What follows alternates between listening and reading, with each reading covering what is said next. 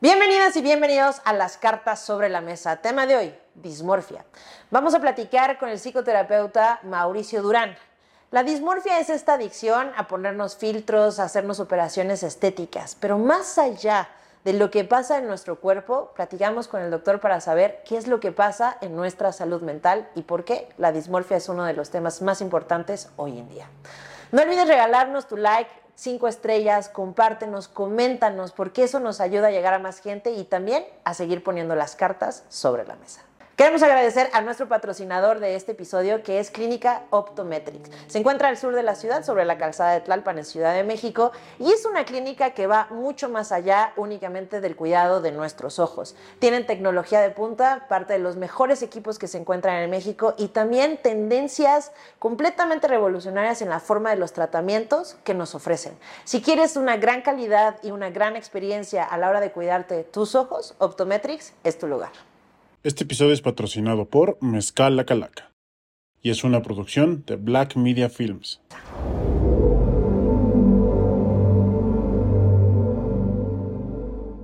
Mauricio, qué gusto estar aquí contigo y que vengas a platicar con nosotros. Al contrario, gracias por la invitación. Un gusto estar aquí. A ver, es un tema, cuando eh, me proponen este tema, lo ponen sobre la mesa de dismorfia, yo creo que hay cuatro personas, tú una de ellas, que quizá ubicamos tal cual el contexto, el tema, y que es algo que en algún punto, en algún rango, todos tenemos, sobre todo ahora con redes sociales. ¿Qué es la dismorfia corporal? Mira, eh, como tal, si, nos vamos como a la, a la, raíz griega de la palabra, es como percibir como una anomalía dentro de nuestro cuerpo. Eh, una anomalía en alguna forma, en alguna parte de nuestro cuerpo.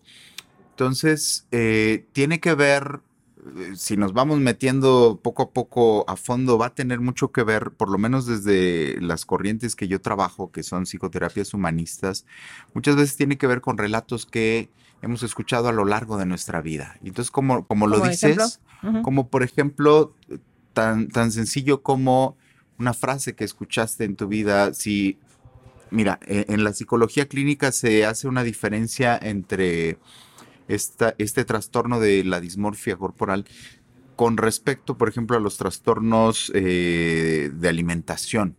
Sin embargo, la verdad es que a veces van muy junto con pegados, ¿no? Eh, entonces, siempre llegas a oír a alguien que dice, oye, este, como que estás más gordito, ¿no? Como que estás más llenito. O este, oye, como que eh, estas bromas, ¿no? Este tipo de bromas, como que eh, pareces gasolina, ¿no? Gasolina. Porque cada vez está más cara. Ah, ok. ¿no? Tienes más cara. Del cabello, Entonces, claro. Eh, empiezas a perder algo.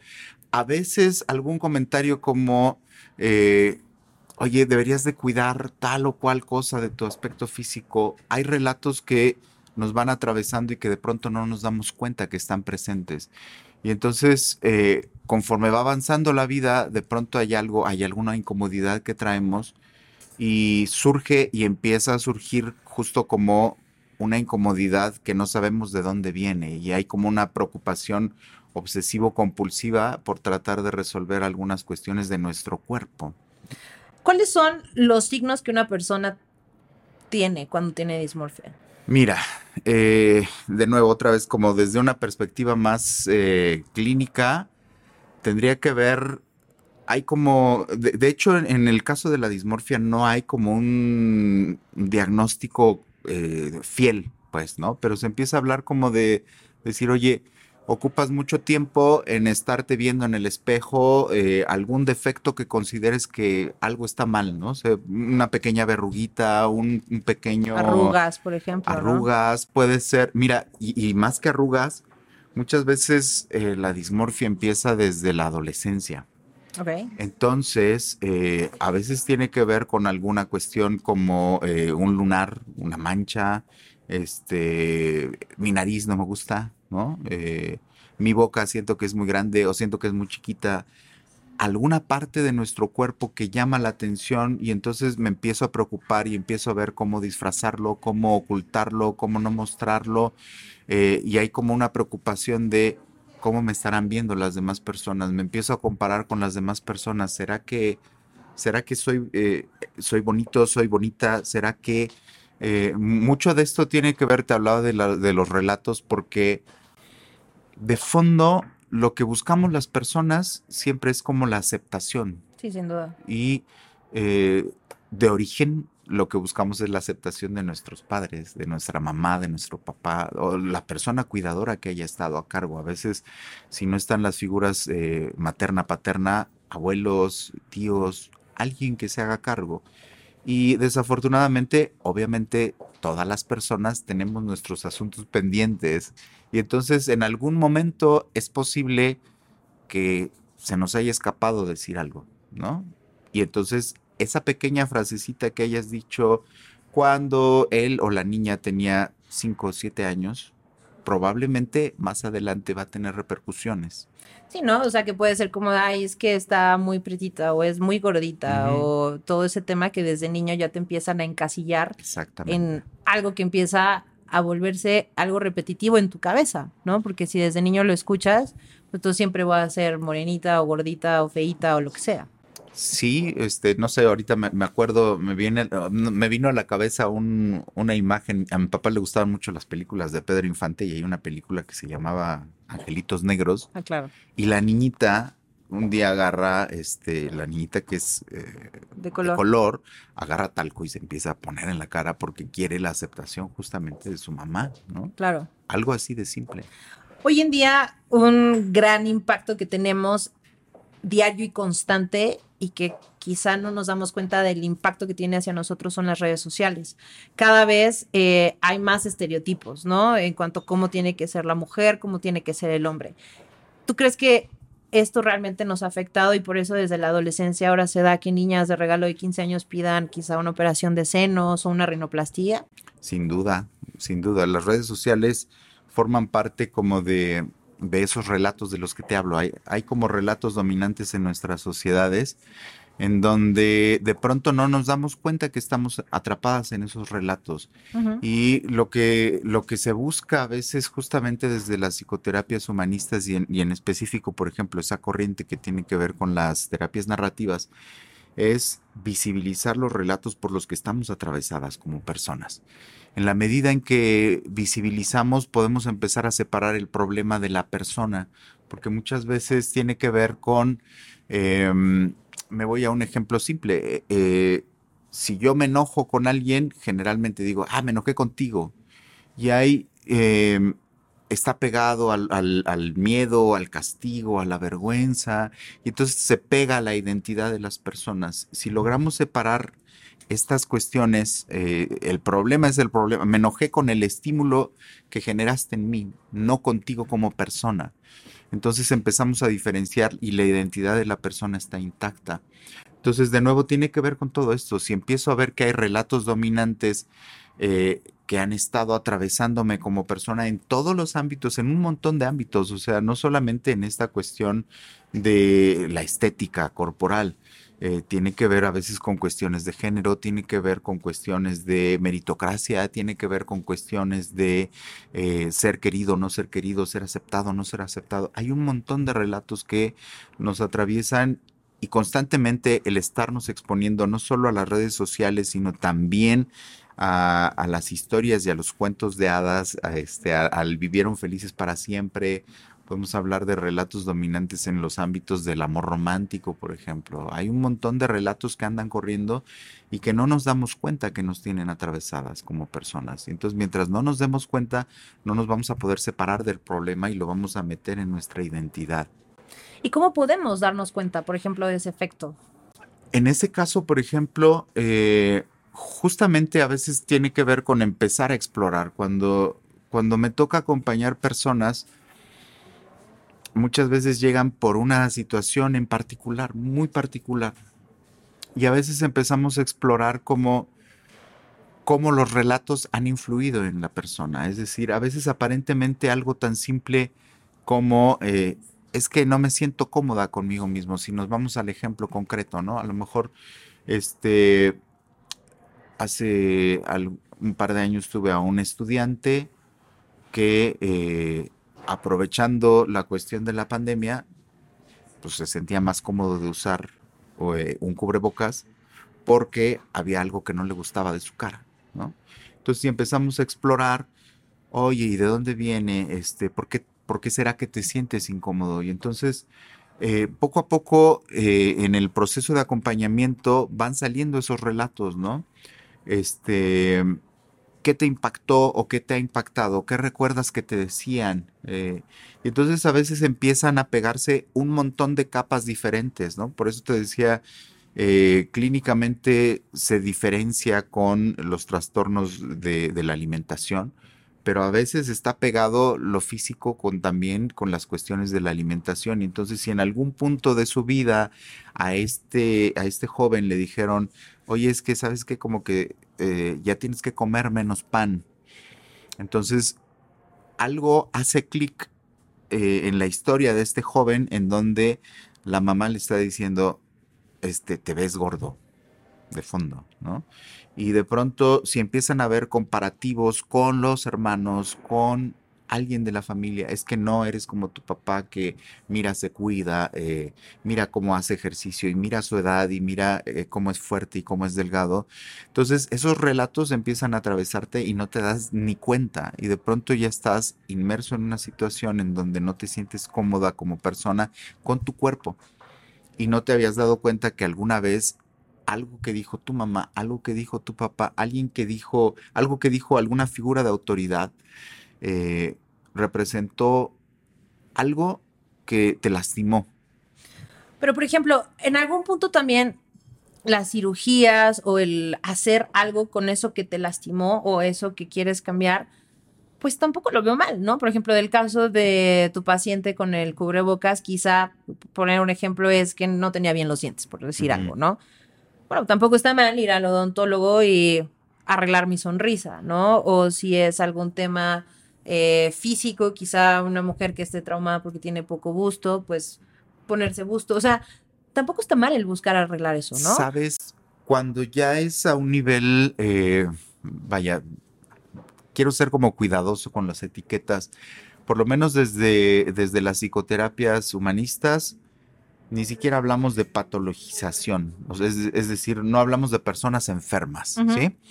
Pero eh, sí hay niveles en los que las personas ya están en un grado tal eh, que es difícil sacarlas de esa imagen que tienen, ¿no? A ver, eh, hay estadísticas y hay estudios en donde hablan de que lo que proponen psiquiatras, psicólogos, es si hay una persona que está buscando una operación estética para sentirse mejor consigo misma, primero hay que ver si está pasando por una cuestión de dismorfia.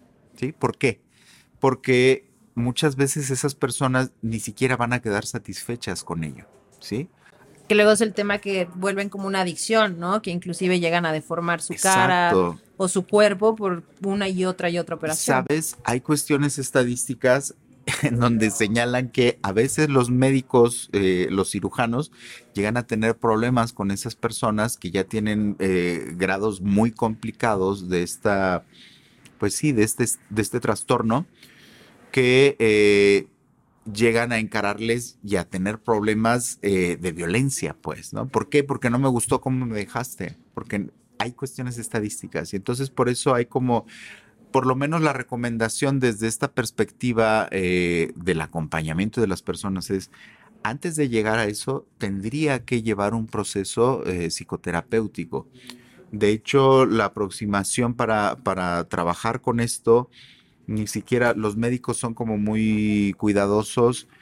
Hay quienes llegan a hablar o, a trabajar con ansiolíticos y con antidepresivos, pero en general lo que recomiendan más bien es un proceso de acompañamiento psicoterapéutico. ¿Los tatuajes puede ser algún tema de dismorfia? Porque al final de cuentas puedes ocultar o modificar tu cuerpo. Por ejemplo, tú decías algún lunar o algo que alguna persona lo tatúe y lo esconda o ese es otro tema? Pues yo creo que más bien ahí habría que ver el, caso particular, ¿no? No necesariamente va a tener que ver con ello. Si hay alguien que lo está haciendo por eh, ocultar algo, seguramente sí. De hecho, en, la dismorfia se habla de, que hay personas que terminan em, lastimando su cuerpo porque deciden este, cortarse algo o cambiarse algo. Hay personas que eh, por ocultar algo en su piel se broncean de más. También hay cuestiones estadísticas en torno a eso. Justo esa es una de las preguntas. O sea, ¿cómo afecta la dismorfia corporal a la vida cotidiana de una persona? Mira, puede afectar a niveles muy graves. De hecho, em, también en cuestiones estadísticas se habla que es, es un trastorno que eh, puede llevar al suicidio de las personas y estadísticamente eh, es de los trastornos que más llevan a ello. ¿sí? Eh, entonces la, la, persona que está pasando por un proceso de este tipo, por supuesto que no tiene una calidad de vida. en las cuestiones sociales, a veces puede, si es una persona que está en edad escolar, puede abandonar la escuela. Si es una persona eh, que, que, trabaja, puede abandonar su trabajo. Puede tener eh, problemas eh, de relaciones interpersonales. ¿Por qué? Porque hay un proceso en donde todo el tiempo hay un, hay como rasgos obsesivos compulsivos, ¿no? Y obsesivos de estarán hablando mal de mí, este, esa persona a lo lejos se está riendo, ¿será que se está riendo de mí? O sea, te da hasta como el delirio de persecución, ¿no? De, sí, pues, ahora sí que todo exacto. es malo conmigo. Entonces, es, de verdad puede ser un proceso bastante desgastante e infernal y eh, las personas las ves en otro estado, hasta físico, pues, ¿no? No es posible... Eh, vaya, como te decía, hay que ser como cuidadosos. No me gusta mucho como poner la etiqueta. De hecho, hay personas que llegan conmigo y ni siquiera es que haga un diagnóstico, es que de pronto es, estás acompañando a la persona y te das cuenta de que tiene problemas relacionados con esto, por ejemplo, ¿no? Oye, ¿y hay realmente um, estrategias, tratamientos efectivos para tratar la dismorfia? Eh, a nivel clínico, pues se dice que como tal no tiene una, una cura, pues, ¿no? Pero a ver, hablemos otra vez desde esta, desde esta perspectiva de las terapias humanistas. Eh, todas como personas siempre tenemos altas y bajas. Esa es otra, otra de las cosas que nos afectan las redes sociales. Y hay una corriente, eh, hay una corriente de psicología que surge a finales de los noventas con Martin Seligman que se llama psicología positiva. Corre mucho hoy en día.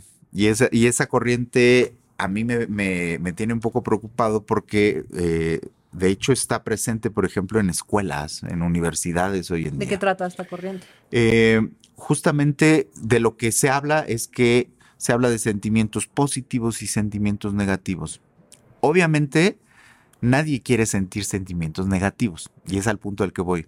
Entonces, hay como una, la propuesta es cómo deshacernos de los sentimientos negativos en realidad las personas todo el tiempo estamos viviendo sentimientos, yo hablaría de sentimientos placenteros y sentimientos Eso displacenteros. te iba a decir, yo creo que para empezar no podemos etiquetar un sentimiento como bueno o malo, ¿no? Mm. O sea, no está mal enojarte, no está mal estar triste, no está mal tampoco estar muy feliz. O sea, Exacto. lo tenemos que vivir en algún momento. De hecho, desde las, desde las perspectivas humanistas eh, se habla de sentimientos que nos hablan de necesidades. ¿sí? Es decir, eh, si yo tengo un sentimiento aparentemente negativo, en realidad me está hablando de una necesidad por atender. Claro. Si yo oigo, si yo escucho la alerta sísmica, no me pongo unos audífonos para dejar de escucharla. Claro. Eh, Es un aviso Tengo de que tengo que actuar, o me tengo que resguardar o tengo que salir, ¿no? Entonces, eh, un sentimiento displacentero es un aviso de que hay algo que tengo que atender. Todas las personas estamos en constante eh, altas y bajas de sentimientos positivos y negativos, entre comillas. Entonces, vaya, eh, tampoco sería grave que la dismorfia esté presente a lo largo de nuestra vida. Todas las personas en algún grado, en mayor o menor medida, no en un grado eh, que nos impida llevar una vida normal, pero lo llegamos a presentar en algún momento de Que nuestra a- vida. hace rato mencionabas redes sociales, los famosos filtros, Exacto. ¿no? O sea, todos, todos hemos usado filtros, obviamente, y más con todo el impacto que las redes sociales tiene, pues te quieres ver siempre bien, quieres eh, tratar de siempre dar tu mejor cara, ¿no? Lo, que pasa aquí es cuando realmente, eh, pues dejas de ser tú por eh, los filtros, ¿no? Tito, el productor, me da mucha risa porque tiene un refrán que dice, es que hay personas que un filtro más y purifican el agua, ¿no? O sea, de que los ves y dices, pues es que ya te vi en real y, de verdad no eres tú. Claro. O el maquillaje, ¿no? Estos videos que han vuelto virales de, sobre todo chicas asiáticas que manejan el maquillaje de una manera impresionante y que de verdad son otras personas. Sí, y bueno, por eso te digo, en mayor o, en mayor o menor medida todas las personas de alguna forma lo hemos llegado a manifestar. Ahora, ya cuando hablamos de situaciones en donde ya me siento incómodo con salir a la calle y cómo me verán las personas, bueno, ahí estamos hablando de que hay, hay necesidad de un acompañamiento más profundo. O inclusive la ropa, ¿no? O sea, personas que igual dicen es que no me gustan mis brazos, por decirte, y entonces jamás en la vida los ves con una manga corta, ¿no? Y es como de, pues bueno, igual no los tienes perfectos, pero es un tema, ¿no? Y para ellos usar algo que no tenga mangas es impensable.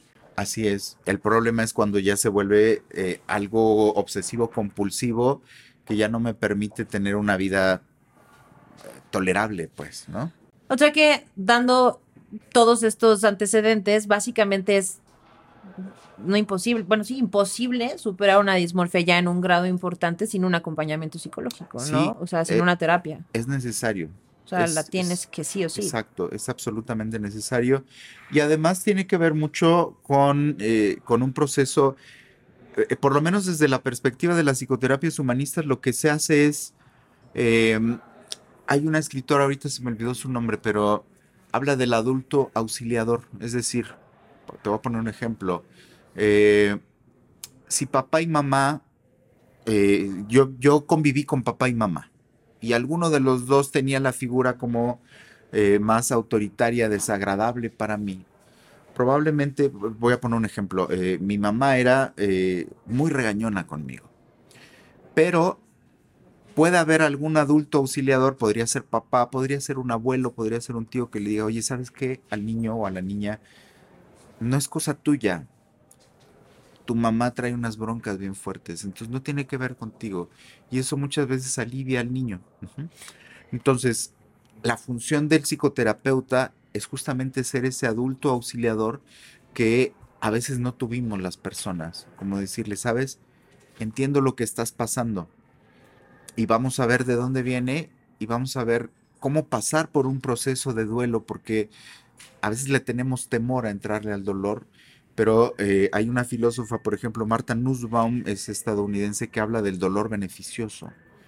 Y cuando hablo del dolor beneficioso con las personas eh, consultantes que llegan conmigo, les explico que es como cuando vamos a tomarnos un análisis de laboratorio para ver cómo está nuestro cuerpo y el piquete duele pero es un dolor beneficioso. Claro, me va a hacer un bien hacer ese estudio. Lo mismo sucede en el ámbito de la, del acompañamiento psicoterapéutico. Muchas veces entrar en un proceso psicoterapéutico sí te lleva a procesos de duelo pero son dolores beneficiosos justamente. Ahorita hay muchas tendencias, muchas corrientes entre el coaching, todo ese rollo.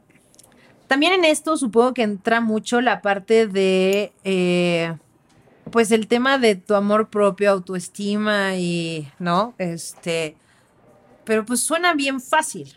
O sea, es bien fácil decir, eh, hay, hay un meme que a mí me da mucho la atención que dice, el dinero no es importante, Warren Buffett, ¿no? Por decirte, la belleza no lo es todo, eh, Bárbara Mori, por decir, ¿no? O sea, que dices, bueno, depende también desde qué papel lo dices tú como para decir qué tan no importante.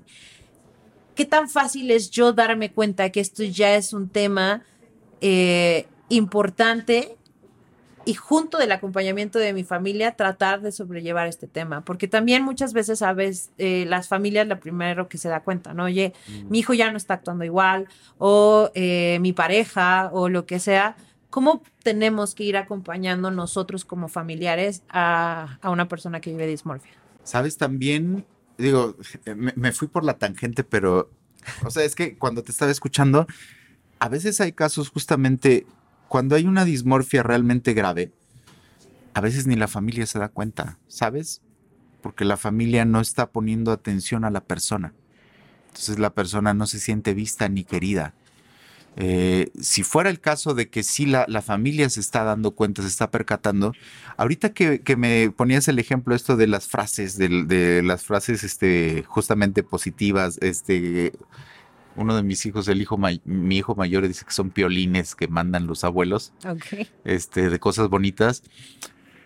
El grupo de las tías de WhatsApp, exacto, Exacto, Este, mira, hay, hay un estudio reciente de 2020, si mal no recuerdo, que encabeza un, no me acuerdo si es psicólogo o psiquiatra, Joseph Cesario, que, se llama, eh, está en inglés, dice, tu cerebro no es como una eh, cebolla con capas con un reptil adentro.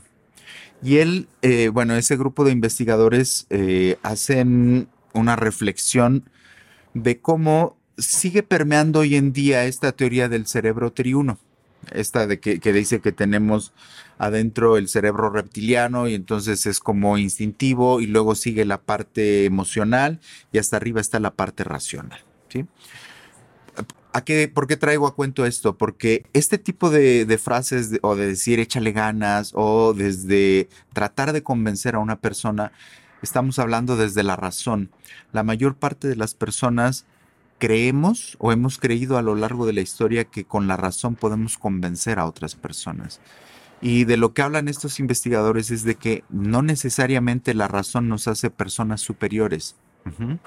Y entonces desde la razón muchas veces no vamos a convencer a alguien que está viviendo un proceso de dismorfia.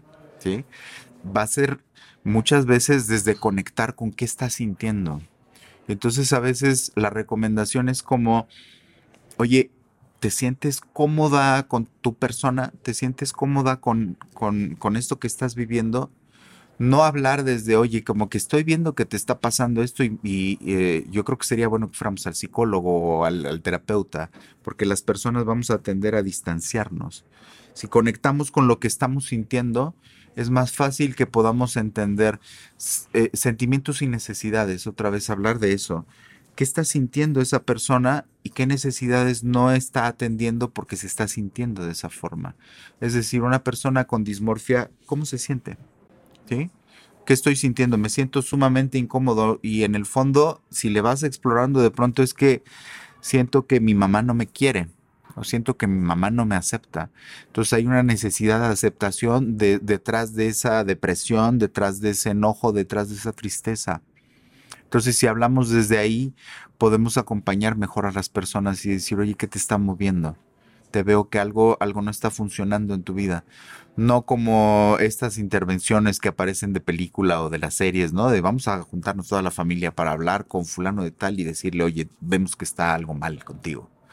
Porque desde ahí va a haber un rechazo. Sobre todo como antes de entrar al aire justo era lo que hablábamos, ¿no? De la importancia de empatizar más allá de razonar, ¿no? Que te decía tú como terapeuta, no mucho más allá de que por cuestiones eh, de profesionalismo, pues no te puedes involucrar con cada uno de tus pacientes, pero lo que sí tienes que empatizar en cada una de las cosas. Y también creo que es muy importante que la persona no se sienta agredida. Esto de que se hace las películas de sí, nos sentamos todos y eso se lo haces a un adolescente, ¿no? Con toda la familia sentados y de repente así como es que notamos X cosa, pues pues no, ¿no? O sea, no es la forma correcta de hacer el approach hacia la persona. Sí, sí, hay como un proceso en donde nos cerramos, ¿no? Exacto. Oye, ¿qué, recursos hay para aprender un poco más de esto? Porque todas las personas que nos están hablando, digo que nos están hablando, que nos están escuchando, pues seguramente quieren saber más de esto. ¿Cómo, podemos acercarnos? Mira, hay un libro, hay un libro que se puede conseguir eh, que se llama mm, El espejo roto. Hay, hay un subtítulo que ahorita no me acuerdo, pero se llama algo así como El espejo roto y es una autora, Catherine como, como si fuera como Catarina, Catherine eh, Phillips. Entonces, ese libro habla sobre la dismorfia, sobre casos clínicos, sobre investigaciones y sobre cómo acompañar o acompañar tus propios procesos en torno a la dismorfia. Entonces, si hay como interés en profundizar en el tema, ese puede ser uno, ¿no? Ahora, de manera general, eh, yo, eh, a lo mejor por lo que yo trabajo, generalmente hablo de Mira, por ejemplo, cuando yo doy clases, por ejemplo, a estudiantes, a jóvenes, ¿no? Y las clases que yo doy ya no son simplemente clases, eh, las veo como intervenciones socioeducativas, que es parte del doctorado que hice, ¿no? Entonces trabajamos con, les doy una introducción a la comunicación no violenta, que es una perspectiva que propone el psicólogo Marshall Rosenberg, en donde vemos justamente eh, sentimientos conectados a necesidades a partir de estímulos y, qué estrategias podemos tomar, ¿no? Entonces, me parece que es importante reeducarnos como personas, estar constantemente cuestionándonos porque simple y sencillamente lo ves en las, en las redes sociales. Eh, yo creo que las redes sociales se han vuelto un gran termómetro en muchas cosas, ¿no? O sea, definitivamente hay, pues, claro. Hay muchísima violencia en las redes pero sociales. Durísimo. Y a menudo la violencia tiene que ver justo con lo que te hablaba hace rato. Se cree que eh, si doy mi mejor argumento, eh, voy a ganar una discusión, voy a ganar un debate. Y en el fondo los argumentos tienen que ver con, los sentimientos, lo que nos mueve realmente. Es decir, yo estoy defendiendo cosas a partir de lo que me mueve. y también lo que platicábamos, ¿no? Las redes sociales a final de cuentas nos han puesto estándares tan altos y es que también estamos bajo sociedades que cada vez exigen más. Un gran ejemplo puede ser, por ejemplo, esta cultura ahora coreana del K-pop, tienen de los índices más altos de suicidios, o sea, muchísimos chavos que se han dedicado a esto han terminado suicidándose. Uno, por lo que tú dices, ¿no? La agresividad que se vive en redes sociales, donde estos jóvenes son lapidados todos los días si hacen cualquier cosa más. Y dos, que nunca es suficiente, ¿no? O sea, siempre hay un algo que tienen que mejorar, que tienen que superar y hasta que se vuelve alcanza, inalcanzable, ¿no? O sea, es que la perfección no existe en, en, ningún ámbito. Sí, y hasta donde recuerdo, estos, estos jóvenes del K-pop creo que hasta se operan también justamente bueno, claro, hablando o sea, de eso, ¿no? Aparte está muy estereo, de mucho el estereotipo de la belleza asiática, ¿no? Entonces, obviamente que los ojos, ¿no? Se los hacen más grandes, la nariz normalmente, la boca siempre, porque aparte los asiáticos tienden a no tener la mejor dentadura, entonces, o sea, literal es una transformación, pero lo que te decía al inicio del programa, estamos hablando de hacer modificaciones en tu cuerpo desde edades muy tempranas. Sí, y por eso, por eso creo que es importante como ese proceso de reeducación eh, personal que todas tendríamos que llevar a cabo, ¿sí? Eh, en la medida en que nos demos cuenta de que todas somos personas, todas sentimos y todas tenemos necesidades y que muchas veces las estrategias para atender esos sentimientos y esas necesidades son lo, que, lo que son diferentes. Entonces justamente podemos empatizar y entendernos mejor, porque muchas veces hablamos justamente desde los juicios, ¿no? Y entonces si desde los juicios empezamos a ver cuestiones que, que, que, van a tener, hace rato te, hablaba un poco de la meritocracia, van a tener que ver con la meritocracia, es decir, sé siempre el mejor para que consigas todo y no necesariamente la, la vida es así, ¿no? Cuestiones que tienen que ver con... Eh, con el, el, el, amor romántico, ¿no? Este, consigue una pareja, cásate y sé feliz, y la realidad es que dista mucho de ello. ¿Sí? yo siempre he dicho que Disney debería hacer la parte 2 de todas las películas, a ver cómo está Cenicienta 20 años después, ¿no? Exactamente. O sea... Y también valdría la pena empezar a entender a los personajes que son villanos, ¿no? Que ya, que por ejemplo han salido allá algunas películas como esta de Maléfica, ¿no? Sí, sí, sí. Tiene que ver con eso, entender que todas las personas tenemos sentimientos y necesidades. Fíjate que en casa de una amiga, no me acuerdo exacto del título, pero Disney también hizo la historia de Úrsula. No he leído el libro, este, pero también es entender desde una parte muy psicológica todo lo que representa en cuanto a trastornos y, cuestiones psicológicas de Úrsula, ¿no? Porque a veces uno pensaría o demerita, ¿no? Ay, es Disney, no. No nos damos cuenta todo lo que hay detrás de cada personaje en este tipo de películas, que marcan a final de cuentas nuestra infancia. Exactamente, y es que viene, viene a tema o viene como a cuento porque justamente a veces hay solamente un juicio sobre las personas de somos buenas o somos malas, pero eh, mientras no nos demos cuenta de que esas personas que son aparentemente malas vivieron historias eh, que les fueron impactando, relatos que fueron atravesándolas como personas y que muchas veces no fueron escuchadas, entonces las llevaron a encontrar estrategias que terminaron impactando a otras personas de alguna u otra forma, Claro. como la película del Guasón también, por ejemplo, ahí se habla un Bueno, ahí poco. también es durísimo. O sea, si analizas el personaje del Guasón, tiene mucho. Entonces, bueno, yo creo que es importante como empezar desde ahí, porque la forma en que ed- educamos a nuestros hijos, a nuestras hijas, eh, si, si, si nos descuidamos tantito, podemos estar formando parte de esos relatos dominantes que tarde o temprano van a acabar en alguna Justo eso te iba a decir, nos- como para ir cerrando, básicamente es como todo desde casa, cómo lo vamos haciendo, ¿no? Yo siempre lo, lo, lo platico con mi terapeuta que digo, es que evidentemente ningún padre hace algo por afectar. Un hijo es lo único que vamos a adquirir que no tiene un instructivo, ¿no? O sea, más la carga genética, más su forma de ser, más lo que yo le puedo eh, transmitir, más... Es un tema, ¿me explico? Entonces, pero eso no quita que nos carga mucho lo que los padres nos transmiten, ¿no? Y en ese los sentido- frustraciones, sabes que los padres pueden poner todo, ¿no? En ese sentido, ahí, ahí, ahí les dejo otra recomendación. Hay un libro que se llama Ser padres desde el corazón ¿Ok? y la autora se llama Inbal Kashtan. Entonces es justamente una aproximación de cómo acompañar los procesos de los hijos desde la visión de la comunicación no violenta, por ejemplo, ¿no? Entonces, cómo, cómo hablar también desde nuestra vulnerabilidad como papás y decir, bueno, si, te veo y si veo que tienes necesidades, ahora también quiero que veas que yo también soy persona y yo también tengo mis rollos y yo también tengo necesidades y yo Claro. también a veces me siento enojado porque necesito algo de, de ti. Exactamente. Entonces es un proceso siempre de ida y vuelta que nos va a ayudar a ir reconstruyendo, o, o quisiera creer que en algún punto nos va a ayudar como sociedad a reconstruirnos, porque si no, este, creo que no estamos yendo como que muy por muy buenos caminos. Por lo que veo en eh, cuestión de tratamiento psicológico, básicamente todos los terapeutas, sin importar la corriente, deben de estar muy enterados de dismorfia, porque, o sea, es un factor, como bien dices, que todos en algún punto estamos reflejando. Sí, sí, sí. El problema es cuando ves a una persona que está realmente en una situación muy grave, pues, ¿no? Y entonces es como eh, ver lo que está viviendo esa persona, acompañarla en ese proceso y decirle,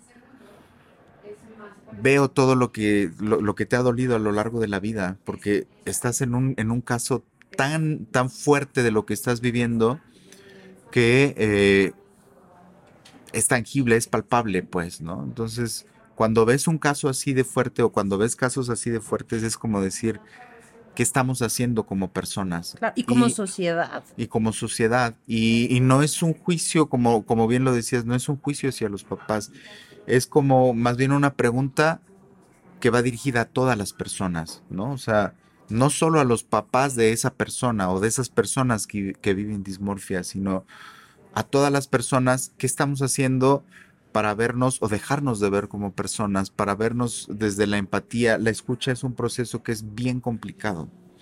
Y entonces a veces no nos escuchamos y no escuchamos que detrás de la persona hay sentimientos y necesidades y por eso estamos como, como estamos en estas sociedades actuales. ¿no? Que yo creo que yo resumiría todo esto con algo muy concreto que dijiste. No queramos razonar, sino hay que empatizar, ¿no? Porque el que tengas la razón no quiere decir que la otra persona te va a escuchar y quizá en vez de ayudarla, le vas a hacer un daño más fuerte. Hay que entrar en procesos de vulnerabilidad y cuando hablo de eso es ponernos en contacto con qué sentimos lo- y además los hombres sobre todo, ¿sabes? Los hombres traemos un rollo justamente de relatos dominantes, de mandatos de género que nos hablan de que los niños no lloran, ¿no? Los Claro. chicos no lloran. Y entonces es bien importante que nos pongamos en contacto con lo que sentimos y saber que detrás de lo que sentimos hay necesidades que se pueden atender. Y quitar frases como, ay, este, no te quejes, no seas niña, ¿no? Oye, pues, Exacto. ¿por qué no me voy a quejar? Si esto me está doliendo, me está molestando, me está incomodando, Exactamente. ¿por qué no me voy a quejar? ¿No? Y no me hace ni más ni menos hombre o más ni menos mujer. ¿no? Exacto, y detrás de la queja hay una necesidad también, Claro. que, que hay que mostrarla. Sí, que tenemos que, que satisfacer. Exacto. Mauricio, ¿algún último mensaje que quieras mandar? Eh, bueno, pues eh, yo creo que hemos estado hablando mucho como a lo mejor desde una patologización, ¿no? Pero yo creo que estarnos observando de vez en vez, no obsesiva no compulsivamente, pero sí ver que todas las personas en algún punto a lo mejor llegamos a experimentar algo similar. Y desde ahí quizá ver con empatía a las personas que están viviendo un proceso más fuerte, porque son personas, a final de cuentas. Claro. Y a mí eso es lo que me preocupa mucho de utilizar a veces una perspectiva más clínica como hablar de personas con trastornos o con problemas de salud mental. Todavía hay un estigma muy fuerte sobre la salud mental y a veces eh, hay gente que todavía dice, de verdad, este, vas a ir al psicólogo, vas a ir al terapeuta, vas a ir, estás loco o algo te pasa. Entonces es como, todas somos personas a final de cuentas, ¿no? Y a veces los trastornos se destapan a partir de no ser vistas, a partir de no ser escuchadas, ¿no? Vamos a conocerte ahora un poco a ti, ¿te parece? Claro. Escoge tres cartas Tres cartas. y no las contestas. Vale. Una, Las que tú quieras. dos y tres. Perfecto. A ver, cuéntanos. A ver, dice, si pudieras regresar el tiempo, ¿cambiarías algo de tu vida? No, yo creo que no. ¿No? Yo creo que eh, mm, todo lo que he vivido es parte del proceso y parte del crecimiento y del aprendizaje. Ok. Entonces, bueno, no, no cambiaría nada. Ok, la que sigue. La que sigue, ¿te consideras una persona plena? Yo creo que sí, en general sí. Y, y no por. Y no, no de manera simplista de que siempre soy feliz, ¿no? Me considero plena como persona porque justo tengo mis altas y bajas y he aprendido a vivir con esas altas y bajas también, ¿no? Ok. Em, persona que más admiras. Híjole, es que hay muchas personas a las que admiro. Em, La primera que se te venga a la cabeza. Mira, eh, diría tres personas.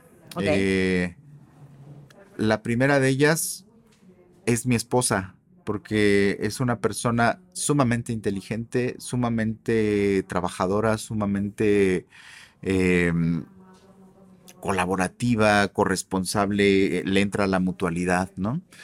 Y otras dos personas importantes ahorita en mi vida que, que admiro es mi tutor del doctorado, que se llama Xavier Ucar, que es una persona interesada en las personas también, ¿no?